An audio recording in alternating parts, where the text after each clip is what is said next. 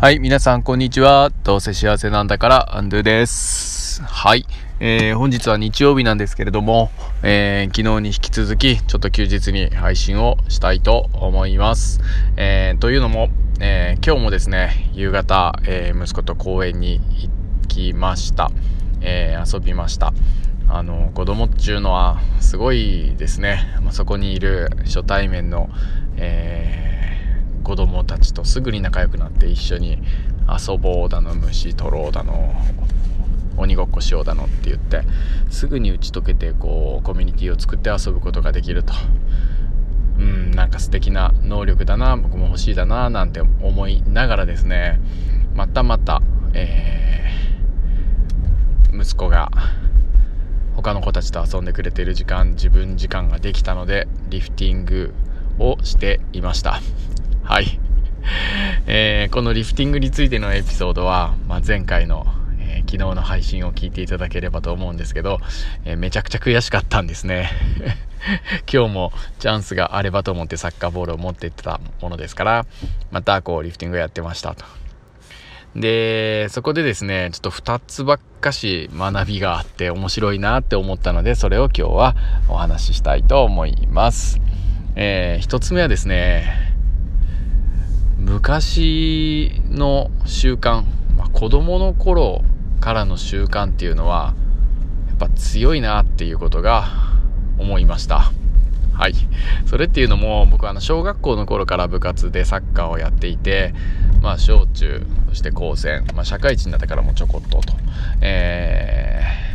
ー、サッカーをやってたんですけれど、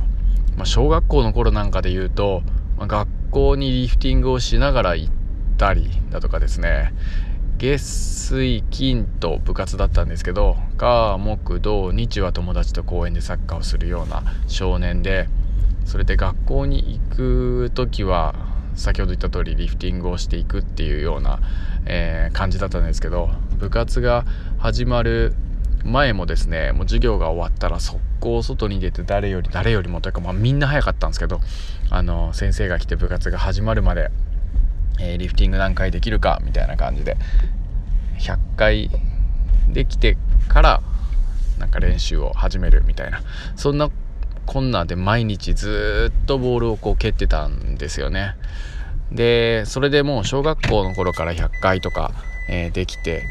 いて毎日のようにそのリフティングっていうのはやってたので、まあ、好きでやってたので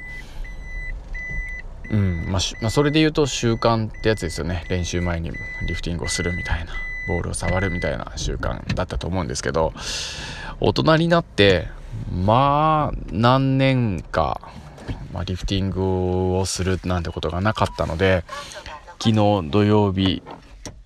久しぶりにやった時に全然できない、50回ぐらいでもうなんかボールがあっちに行ってしまうとかあれ100回もできないぞってことで悔しいみたいなことを昨日お話ししたんですけどだんだんとですねずっとやってるとあの70回行き80回行きって、えー、90回行きってあ100回やっぱできるようにすぐに戻ったんですよね。そして1回ああできたと思ったらもうそれから何回やってもまあ100回は行くってそしてまあ200回300回ってもあのー、できるように戻ってたのでやっぱ子供の頃に染みついた習慣っていうのはいくらかこう離れてこうできなくなってたとしても、まあ、身に染みてるんだなっていうことが分かりましたっていうことが一つの目の学びです。はい。はい。そして2つ目の学びはですね、これまた面白いんですけど、まあ、僕にとってですね、あの、何かっていうと、自分で目標を立ててやっている途中に外から邪魔をされるとムカつくってことですね。これはあの学校で言うとめちゃくちゃ子供に対してやってるな今のまあ学校っていうシステムがというか先生がというか学級というかカリキュラムがというか、まあ、全てに当てはまると思うんですけど、まあ、大人がというか、うん、まあ何を言ってるかっていうと要は自分で目標を立てて今回の場合100回リフティングをやるって言ってどんどんどんどん成長してる自分をこう秒単位で感じていくわけですよね。でそこで パパーって時々来たりだとか あの中断しなければいけない。ちょっとブランコしたいってなったら、そのリフティング、あ、もう90ぐらい行ったのに、もう次絶対100行くよって思っても、ブランコしたいって言ったら、うんって言って、あの、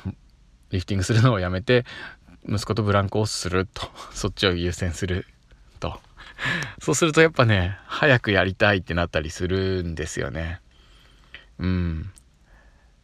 で、これって授業で言うと、もっと今いい映画描けてる気持ちいい感じになってきたって時にはいあと10分で片付け開始ってこう決められたりなんかした時の気持ちたるやを想像するとめちゃくちゃ同じような なんかモヤモヤが子供はあるんだろうなと思って。だけれどもなんかそれを思うのもだんだん忘れていってしまって、まあ、時間で区切られたり、えー、先生が決めた手順で区切られたりなんかするのに慣れていっちゃうんだろうななんてことを、えー、思いました。これからはね本当個別最適化かつ主体的っていうんですかね、えー、探究学習っていうことをね深い学びってことをやっていくんだったら本当この時間で区切るというかカリキュラム主導主義っていうところとの両立っていうのはまあ考えていかないな考えていかないといけないななんてことを思いつつ、えー、子どもの気持ちがよく分かったぞということを、えー、今日リフティングをしていて分かりました。はい。はいということで今日も最後まで聞いてくださってありがとうございました。来週はですね夏休み前えーフリースクール週間ということで子どもたちが、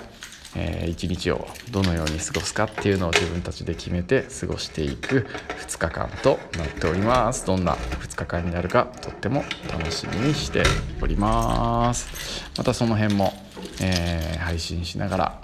えー、皆さんと一緒に楽しんでいけたらなと思っております。ということでさようなら。最後まで聞いてくれてありがとうございました。ハッピー。